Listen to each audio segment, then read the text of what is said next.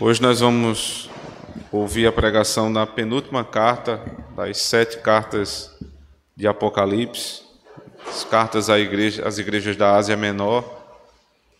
Confesso que eu já vou ficando com saudade, são textos muito ricos, né? Tem falado muito ao meu coração e espero que a igreja também. Hoje nós vamos ouvir o sermão da igreja de Filadélfia, a carta que foi enviada à igreja de Filadélfia, Apocalipse 3, versos 7 até o verso 13.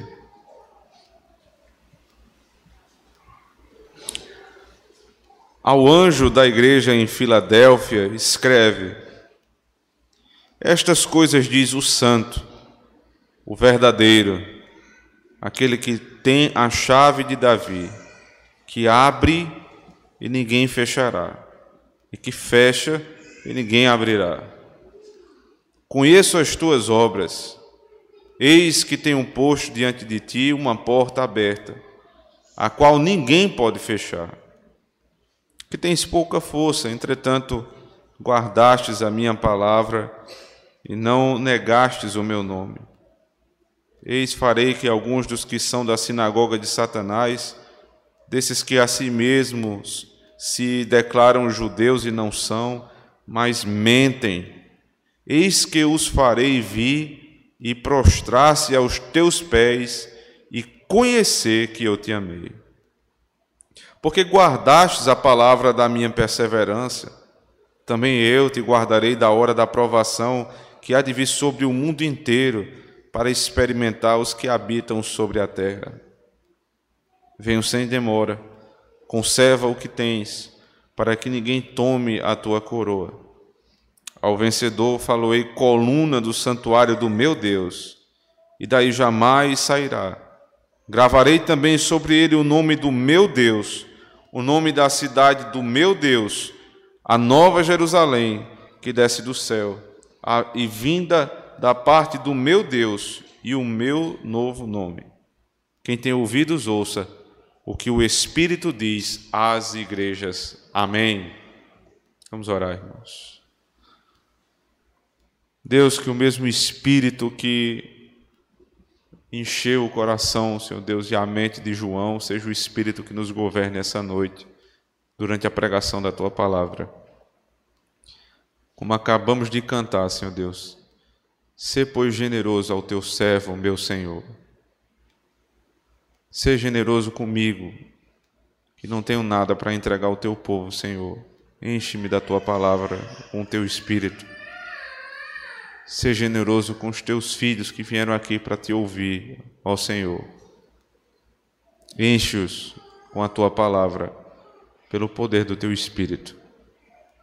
Na nossa fraqueza, Senhor Deus, seja a nossa força.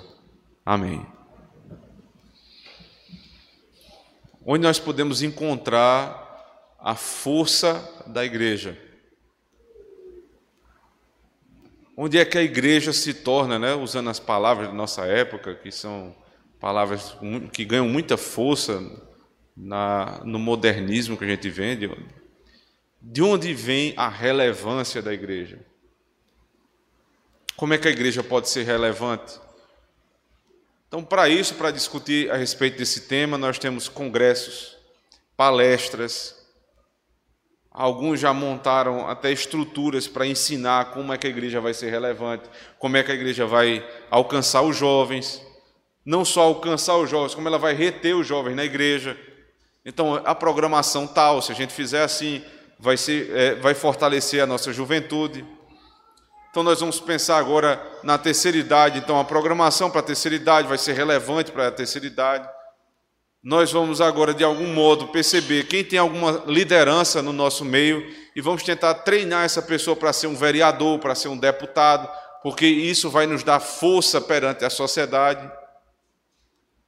E dessa maneira, a igreja vai pensando que, com a nossa própria força e com as nossas próprias estratégias mundanas, de colocar alguém na política, de trazer um empresário, doutor fulano de tal, se aquele doutor viesse congregar conosco, nós teríamos força. nós teríamos é, condições financeiras, nós teríamos influência na sociedade, nós iríamos poder falar com os prefeitos, com os deputados, com o governador, e dessa maneira a igreja ganharia força. Para quem pensa dessa maneira, eu preciso tirar toda a esperança de quem imagina que a igreja vai ter força nessas coisas, porque não vai ter.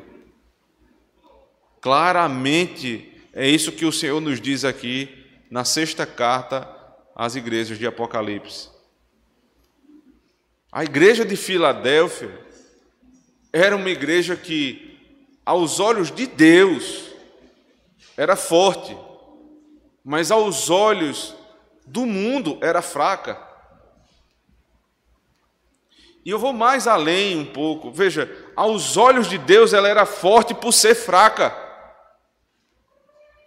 Porque essa é a linguagem bíblica a respeito de força. O, o, quem é o crente forte? O que é forte é aquele que é fraco. Quando, nas palavras do, do apóstolo, quando é que eu, eu sou fraco, aí é que eu sou forte. Por quê? Porque essa linguagem é aparentemente tão contraditória, paradoxal. Porque na, quando eu revelo minha fraqueza diante do Senhor, ou seja, quando eu eu reconheço minha incapacidade perante Deus, então é aí que Deus nos dá força. Não é quando eu tento ser forte diante do mundo é que eu passo a ser uma pessoa forte, uma igreja forte. Pelo contrário, é quando eu, de, de todos os modos, desisto de ter força diante de Deus e digo: Senhor, eu não posso. Não é à toa que, por exemplo, ser pobre é muito exaltado na Bíblia. Bem-aventurados os pobres de espírito, porque deles é o reino dos céus, diz o Senhor Jesus Cristo, logo no início, na abertura do Sermão do Monte. Ora, mas Deus é rico. Abraão era rico. Jacó era rico. Muitos de nossos irmãos eram ricos. Davi era rico. Salomão era rico. Então, se bem-aventurado é o pobre, esses homens não eram bem-aventurados, é porque a linguagem que parece paradoxal é só para que você entenda. Você precisa ser pobre, ou seja, você não pode se chegar diante de Deus e dizer: Senhor, eu posso, eu tenho condições, eu posso pagar. Quem pode pagar alguma coisa diante do Deus que é dono do, do, do ouro e da prata? Que função tem tua riqueza diante do Deus que é dono de toda a riqueza do mundo? Não tem sentido. Então, quando eu sou pobre diante de Deus, então o Senhor me enriquece. Quando eu me apresento fraco diante do Senhor, então Ele me exalta, Ele me fortalece. Só existem duas cartas que o Senhor Jesus Cristo manda João escrever, das sete, onde não há nenhuma, nenhum motivo de exortação para a igreja. A igreja de Esmirna e essa igreja aqui, a igreja de Filadélfia. Não tem um. Você pode procurar uma reclamação que se quer, não há. Mas qual é o testemunho do Senhor? Ele diz: Verso 8: Conheço as tuas obras, eis que tenho posto diante de ti uma porta aberta, a qual ninguém pode fechar, que tens pouca força. Entretanto, guardastes a minha a palavra e não negastes o meu nome. Eis farei que alguns dos que são da sinagoga de Satanás, desses que assim mesmo se declaram judeus e não são, mas mentem, eis que os farei vir e prostrar-se aos teus pés e conhecer que eu te amei. Os teus inimigos que aos olhos dos homens são fortes, e você que para mim, diante de mim é fraco, e é fraco também diante da sociedade, eu vou te dar força. Como é que eu vou te dar força? Os teus inimigos com os quais você não pode lutar, eles vão se prostrar diante dos teus pés. E aí perceba, não é se prostrar para adorar a igreja. Não é isso, não. Não é isso. Vá comigo, por favor, de onde esse texto está sendo citado aqui? Isaías capítulo 22.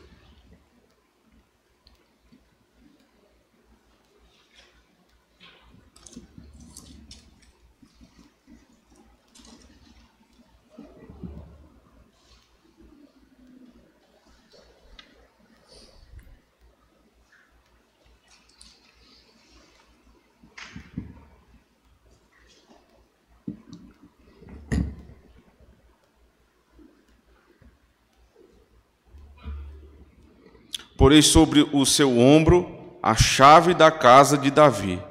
Ele abrirá e ninguém fechará, fechará e ninguém abrirá. Esse aqui é um recorte de Isaías que está sendo utilizado lá como base do que ele está dizendo para aquela igreja. Qual é o contexto aqui? Observe. O Senhor Deus, ele estava dizendo que ele iria tirar de um rei que era um rei Nico que havia se desviado do caminho do Senhor. E alguém que não tinha força e que não era rei seria ungido rei sobre Israel e teria poder. Qual é o símbolo? A chave da casa de Davi vai ser tirada de um e vai ser dada a outro. A chave da casa de Davi seria o poder da casa de Davi, o poder sobre a igreja do Senhor, sobre o povo de Deus. Vai ser tirado de um que é infiel e vai ser dado para alguém que é fiel. Alguém que não tinha poder vai receber poder daquele que tem todo o poder. Então essa pessoa passará a ser poderosa. Agora volte comigo lá para Apocalipse capítulos, capítulo 3. Porque ele diz assim: Estas coisas diz o santo verdadeiro, aquele que tem a chave de Davi, que abre e ninguém fechará, e que fecha e ninguém abrirá. Ali era a troca de um rei, aqui é a troca de um povo. Porque quem eram os inimigos da igreja? Eram os judeus mas não os verdadeiros judeus, porque ele diz aqui no verso 3, aqueles, é, no, no verso 9, perdão, aqueles que dizem ser e não são, porque mentem. Porque eles não são judeus? Porque negam Cristo. O poder vem dele, de Cristo. Então ele dá a um, ele toma de um e dá a outro. Ele tirou de um rei lá em Isaías e deu para outro rei. E o que é que ele está fazendo aqui? Ele está tirando de um povo e dando para outro povo.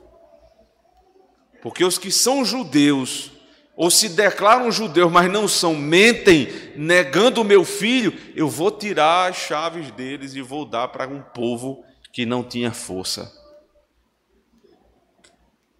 Era uma igreja que aparentemente não tinha força. Eles habitavam numa cidade que era sacudida por muitos problemas. E a palavra sacudir tem tudo a ver com Filadélfia, porque foi uma cidade destruída por um terremoto. Que quando foi reconstruída, irmãos, precisou de muito, mas muito apoio do Império Romano. A ponto o segundo nome, veja que também essa é uma palavra que se repete muito aqui no texto.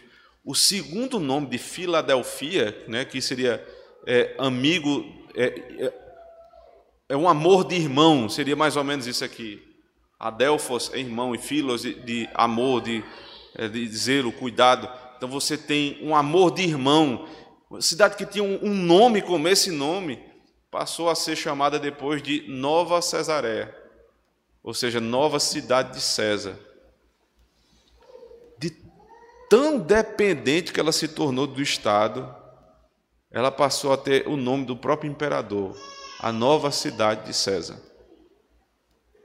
Os judeus se achavam muito poderosos, porque eles tinham consigo a chancela do Estado. Eles eram uma religião considerada uma religião lícita.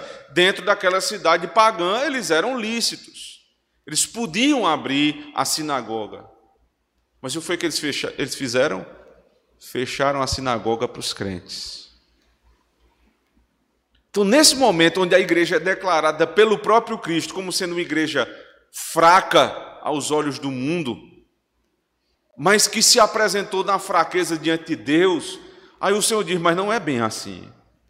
Vocês são fortes. E aí ele começa a se apresentar, por quê? Dentro de uma sociedade corrompida como a de vocês, que adora o Estado, que se submete a tudo que o Estado diz, por um, uma migalha de dinheiro para reconstruir a cidade. Como é que o Senhor se apresenta? Ele diz, verso 7, parte B: Estas coisas diz o santo, o verdadeiro, aquele que tem a chave que abre, ninguém fechará, e que fecha, e ninguém abrirá. Ele tem autoridade sobre a cidade e sobre a igreja. Aquele que tomou a chave da casa de Davi, lá em Isaías, é o mesmo que está agora tomando a chave da sinagoga. Fecharam a sinagoga para o meu povo não entrar? Eu sou aquele que tem a chave. Lembre de Mateus capítulo 18, quando o Senhor reúne os seus discípulos e começa a falar sobre a chave do reino dos céus. Abra comigo, por favor.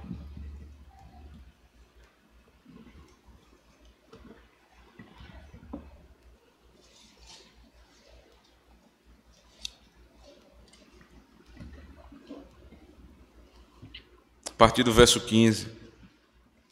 Se teu irmão pecar contra ti, vai arguí-lo entre ti e ele só. Se ele te ouvir, ganhaste o teu irmão.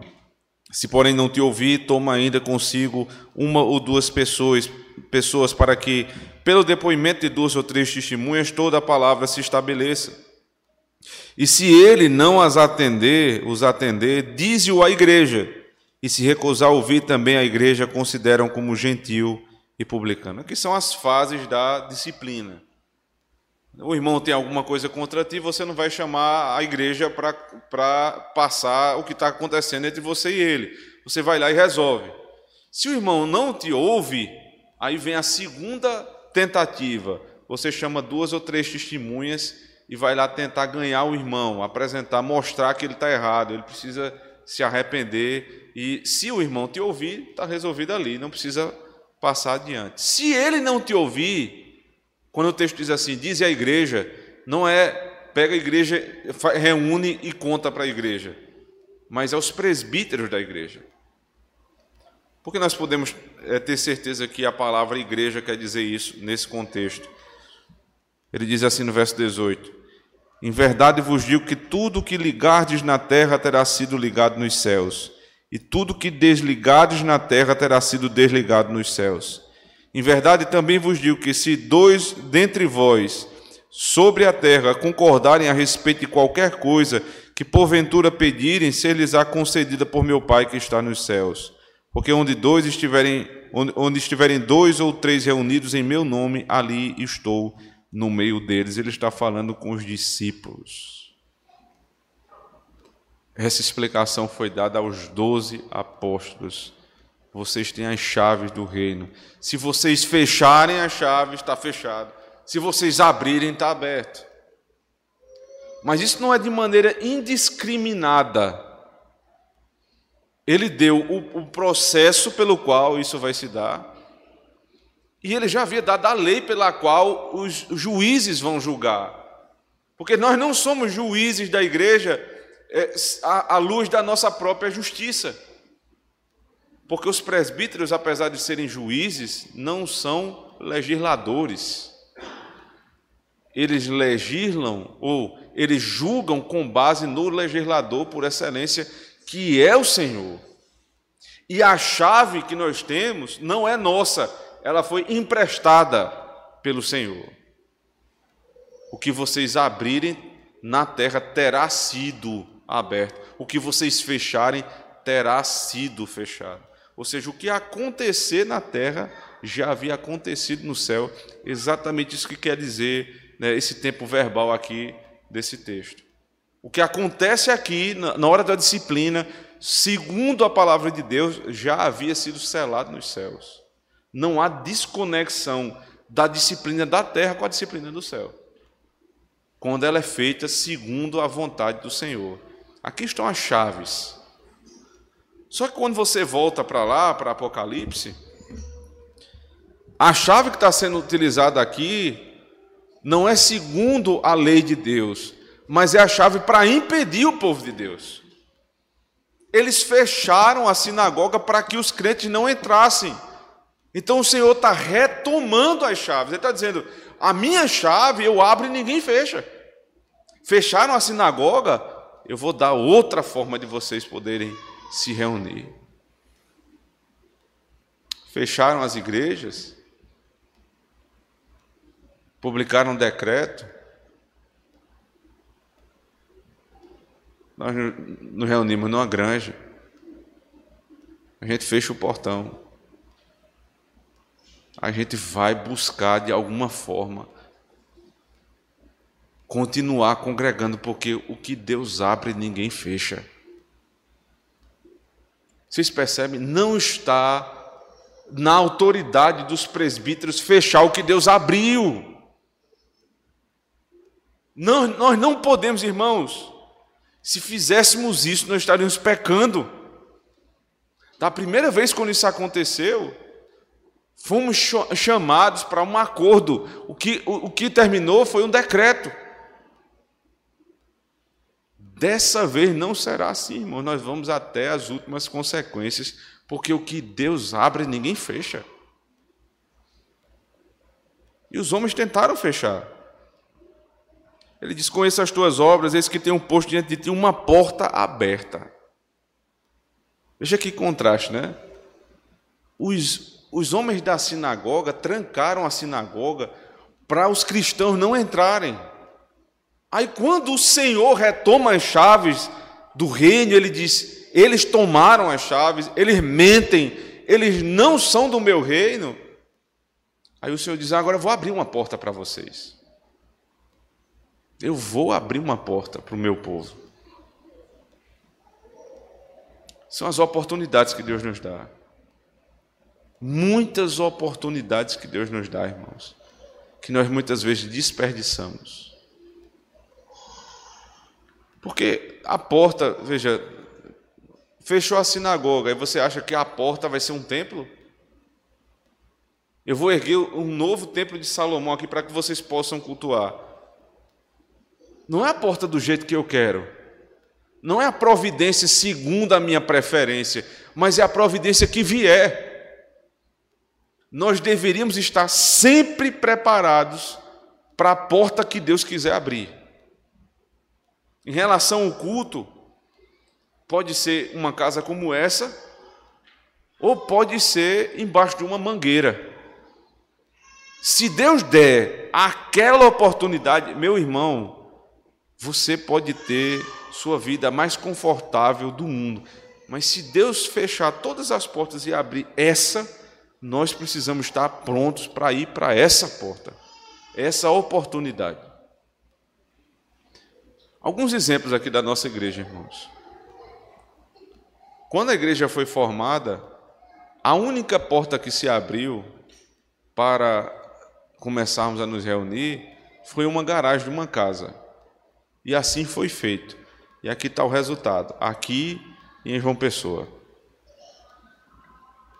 Quando alguém chegou de João Pessoa para cá e disse que queria que nós pudéssemos plantar uma igreja confessional em João Pessoa, né, dentro dos modos da IPAB, sabe qual foi o prédio que, que se abriu, a oportunidade que se abriu?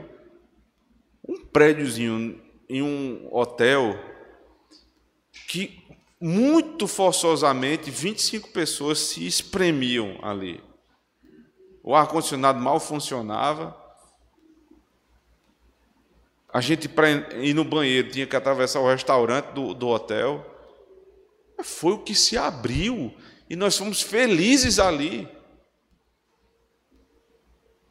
Quando tivemos a oportunidade de plantar a escola, não foi com 40 alunos, foram com quatro. Quatro alunos. E agora nós já estamos plantando uma segunda em João Pessoa e uma terceira no Espírito Santo. Agora, irmão, se, se tudo que aparecer na nossa vida, se toda oportunidade, eu estou citando isso com exemplos públicos, para que você também possa aplicar a sua vida privada. Se você acha que toda oportunidade que Deus vai te dar vai ser uma coisa grandiosa e majestosa, vai aparecer a oportunidade e você vai deixar passar adiante.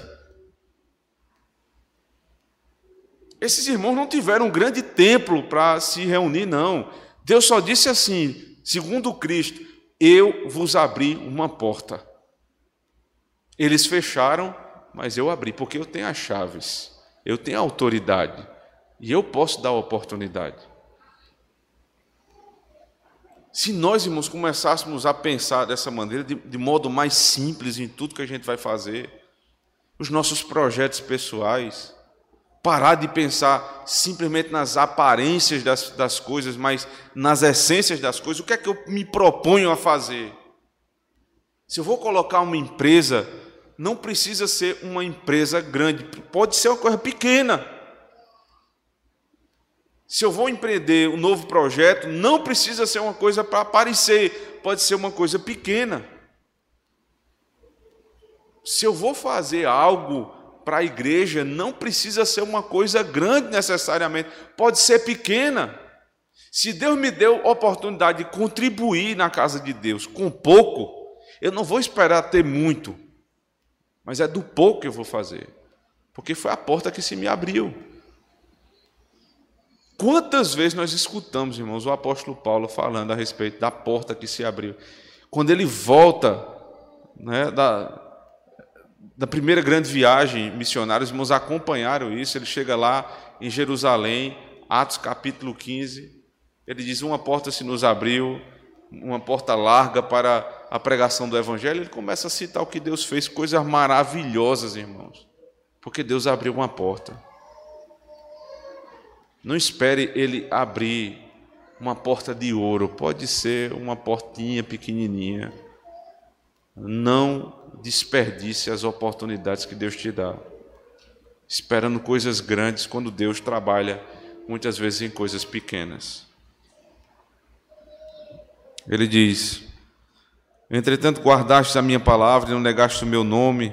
Verso 9: Eis farei que alguns dos que são da sinagoga de Satanás Desses que a si mesmos se declaram judeus e não são, mas mentem, eis que os farei vir prostrar-se aos teus pés e conhecer que eu te amei. Veja como é que ele trata aqui a sinagoga dos judeus. Ele diz: não é sinagoga de Deus, é sinagoga de Satanás. Se chama pelo nome de Deus, mas não é de Deus. Eles usam a palavra de Deus, mas eles não são de Deus eles têm os ofícios que Deus, ou pelo menos os nomes dos ofícios que Deus disse que iria dar, mas eles não são de Deus. Eles têm as tradições, mas não são de Deus. Isso é para que você possa aprender, irmãos, que nem tudo que invoca o nome de Deus é de Deus. Porque o próprio Cristo está chamando aqui a reunião dos que se diziam filhos de Deus, filhos de Abraão, ele diz: Isso aqui é uma sinagoga de Satanás. Porque negaram Cristo. Então, todos aqueles que negam Cristo são sinagoga de Satanás. A Igreja Católica Romana é uma sinagoga de Satanás. A igreja adventista do sétimo dia é uma sinagoga de Satanás. Os mormons, testemunha de Jeová, neopentecostais, todos são sinagoga de Satanás da nossa época. Pelo mesmo motivo, negaram Cristo, fecharam as portas do evangelho e pregam outro evangelho que não do Senhor. Agora eles têm Bíblia, eles falam em Jesus, eles dizem que creem em Jesus, mas tudo distorcido. A essência da fé já se perdeu. Ele diz: Eu vou fazer com que os teus inimigos sejam colocados prostrados diante dos teus pés. Isso vai acontecer, irmãos. Isso aqui aconteceu para a igreja de Filadélfia, no primeiro cumprimento. Isso vai acontecer quando o Senhor voltar.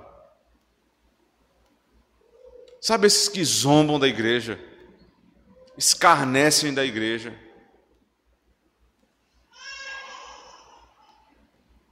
Hoje à tarde, lá em João Pessoa, conversando com o irmão que é advogado, teve aula com aquele juiz que é, proibiu né, ou fez com que o, o, decreto estadual valesse acima do decreto municipal. Teve aula diretamente com aquele juiz. E aquele homem, ele, ele citava em sala de aula, segundo foi relatado por esse irmão, é, como diz a carta de Paulo aos Efésios. Não por ignorância, ele não falou por ignorância, por ironia. Você tem noção do que esse homem fez? Foi ele que fechou a igreja. Esse homem teve poder para fechar a igreja. A igreja é do Senhor. Quando ele abre, ninguém fecha. Quando ele fecha, ninguém abre. Como é que a gente vai se submeter a um homem desse?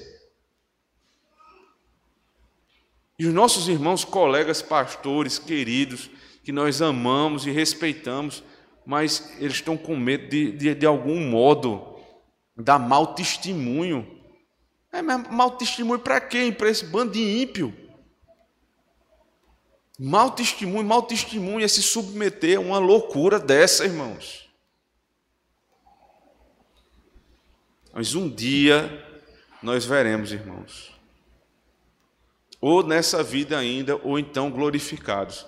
Todos eles vão ser prostrados diante do, da igreja do Senhor, não para adorar a igreja, mas para ver, veja como ele diz aqui, verso 9: e conhecer que eu te amei.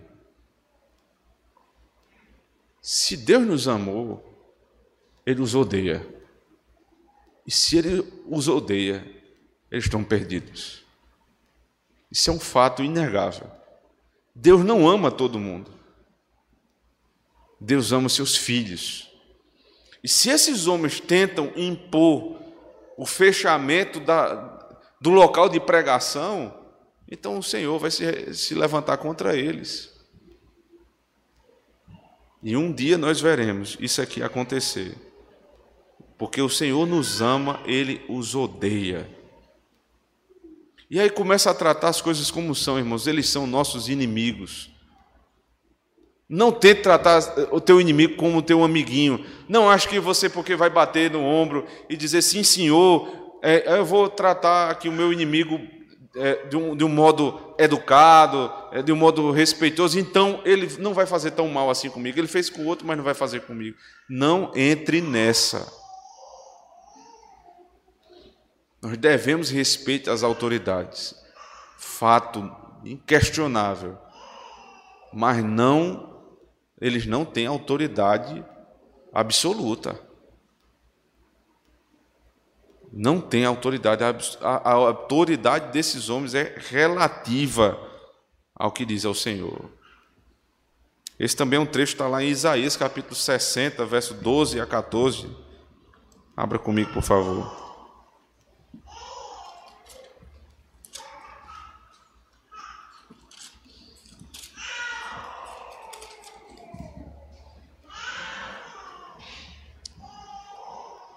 Porque a nação e o reino que não te servirem perecerão, sim, essas nações serão de todo assoladas. A glória do Líbano virá a ti, o cipreste, o almeiro e o bucho, conjuntamente para adornarem o lugar do meu santuário, e farei glorioso o lugar dos meus pés. Também virão a ti, inclinando-se os filhos dos que te oprimiram, prostrar-se-ão até as plantas dos teus pés todos os que te desdenharam e chamar-te-ão cidade do Senhor, a Sião do Santo de Israel. Prostrar-se-ão ante a, a, planta dos teus pés. Sabe a quem Deus havia dito isso?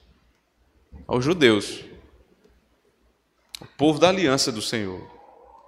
Mas quando esse povo se desviou do caminho, parte desse povo, então o Senhor os incluiu dentre os ímpios, as nações ímpias, e disse: Vocês, juntamente com as nações ímpias que negaram o Senhor, vão se prostrar ante a igreja e vão perceber que eu os amei.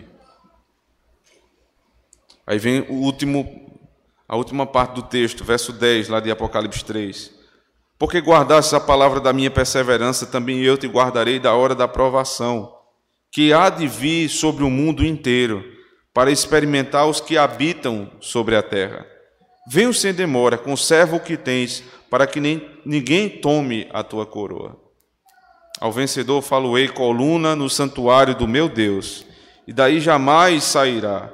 Gravarei também sobre ele o nome do meu Deus, o nome da cidade do meu Deus, a nova Jerusalém que desce do céu, vinda da parte do meu Deus, e o meu no, novo nome.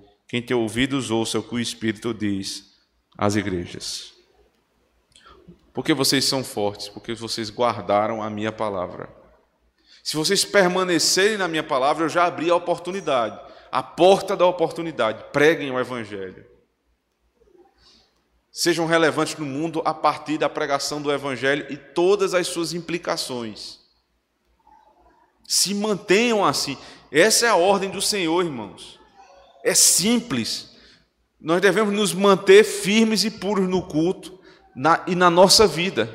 E nós devemos fazer com que todas as nossas habilidades e todas as oportunidades que o Senhor nos der na vida particular e pública, elas tenham como foco o reino de Deus. Então, na nossa fraqueza, o Senhor vai nos tornando cada vez mais fortes. A igreja não tem que ser fraca. A igreja precisa ser fraca diante do Senhor. Não se achar poderosa diante dele. Mas quanto mais fracos nos apresentarmos diante dele, mais o Senhor nos dará força contra esse mundo. Porque essa, essa palavra às vezes é compreendida de um modo equivocado. De que a igreja tem, é fraca e tem que continuar fraca. Não, a igreja é fraca diante de Deus e Deus a fortalece. Se vocês guardarem, vocês vão ver. Eu vou entregar a coroa. Se vocês se vocês voltarem atrás, eu vou tomar a coroa. Aí ele diz: a última parte do texto fala sobre segurança. Ao vencedor faloei coluna no santuário do meu Deus. É uma cidade que foi sacudida por, por terremotos e que foi destruída por um terremoto. O que ela mais quer é firmeza. Então o Senhor apresentou a primeira figura, uma porta aberta que ninguém fecha. Ele depois disse que vai dar uma oportunidade, a chave que se abre da oportunidade. Então ele está levando ali um edifício e ele diz: esse edifício ele é fundamentado, ele é um edifício forte. Tem aqui a coluna de sustentação para que o povo não tenha medo se vocês guardarem a palavra da verdade, eu vou dar uma coluna de sustentação para minha casa. A própria verdade. A igreja é coluna e baluarte da verdade. E essa verdade passa a ser a nossa própria coluna, se nós nos mantivermos firmes no Senhor. Então, Aqueles que não têm nome, que são pobres, são pequenos, fracos, vão ter o nome de Deus, o nome da cidade de Deus e o novo nome que Ele nos dará. Qual foi o novo nome que historicamente foi dado a Filadélfia? Cesareia. Cidade de César, cidade que deve favor a César qual é o nome que eu vou dar à igreja se ela não se submeter de maneira escrava a César? Eu vou dar o meu nome. E a cidade do meu nome, Nova Jerusalém, cidade de Deus. De quem você espera, irmãos, receber o nome? De quem você espera receber auxílio? de quem você espera receber poder? De Deus ou dos homens? Você quer ter boa reputação de Deus ou boa reputação dos homens? Você quer que sua casa seja conhecida como uma casa onde todos se submetem a Deus e esperam de Deus, ou dos homens. Deus pode abrir uma porta, irmãos. Deus sempre nos abre portas. Ele nos dá oportunidades. Nós precisamos é percebê-las. Não achar que são coisas grandes, imensas, gloriosas, mas na pequena fresta que o Senhor nos der, nós devemos entrar. Seja em relação à pregação da palavra ou em relação a qualquer coisa da sua vida. E lembre-se, a porta que ele abre, do tamanho que for, ninguém fecha. Quando Deus te dá uma coisa, ninguém toma. Quando o Senhor ordena, ele nos faz cumprir. Se nós confiarmos e formos fiéis ao Senhor, ele vai nos dar um novo nome. E ele vai nos fazer habitar não em Cesareia, mas na cidade de Deus. Amém. Vamos orar ao Senhor. Nós damos graças, Senhor, pela exortação que o Senhor nos traz essa noite, para que o nosso coração não dependa de ninguém senão de Ti. E se por força da Tua providência, Senhor, nós dependemos diretamente de alguém, que possamos reconhecer que essa pessoa é usada pelo Senhor. Para que nunca, Senhor Deus, esperemos do governo, das instituições desse mundo, ou até mesmo de um parente ou amigo, Senhor Deus, o sustento para a nossa casa e o vigor espiritual para a nossa igreja, mas somente do Senhor. Dá-nos, Senhor Deus, oportunidades de fazer a tua vontade e não nos deixa, Senhor, nos enganar com as falsas oportunidades. Pedimos isso no nome de Cristo, nosso Senhor. Amém.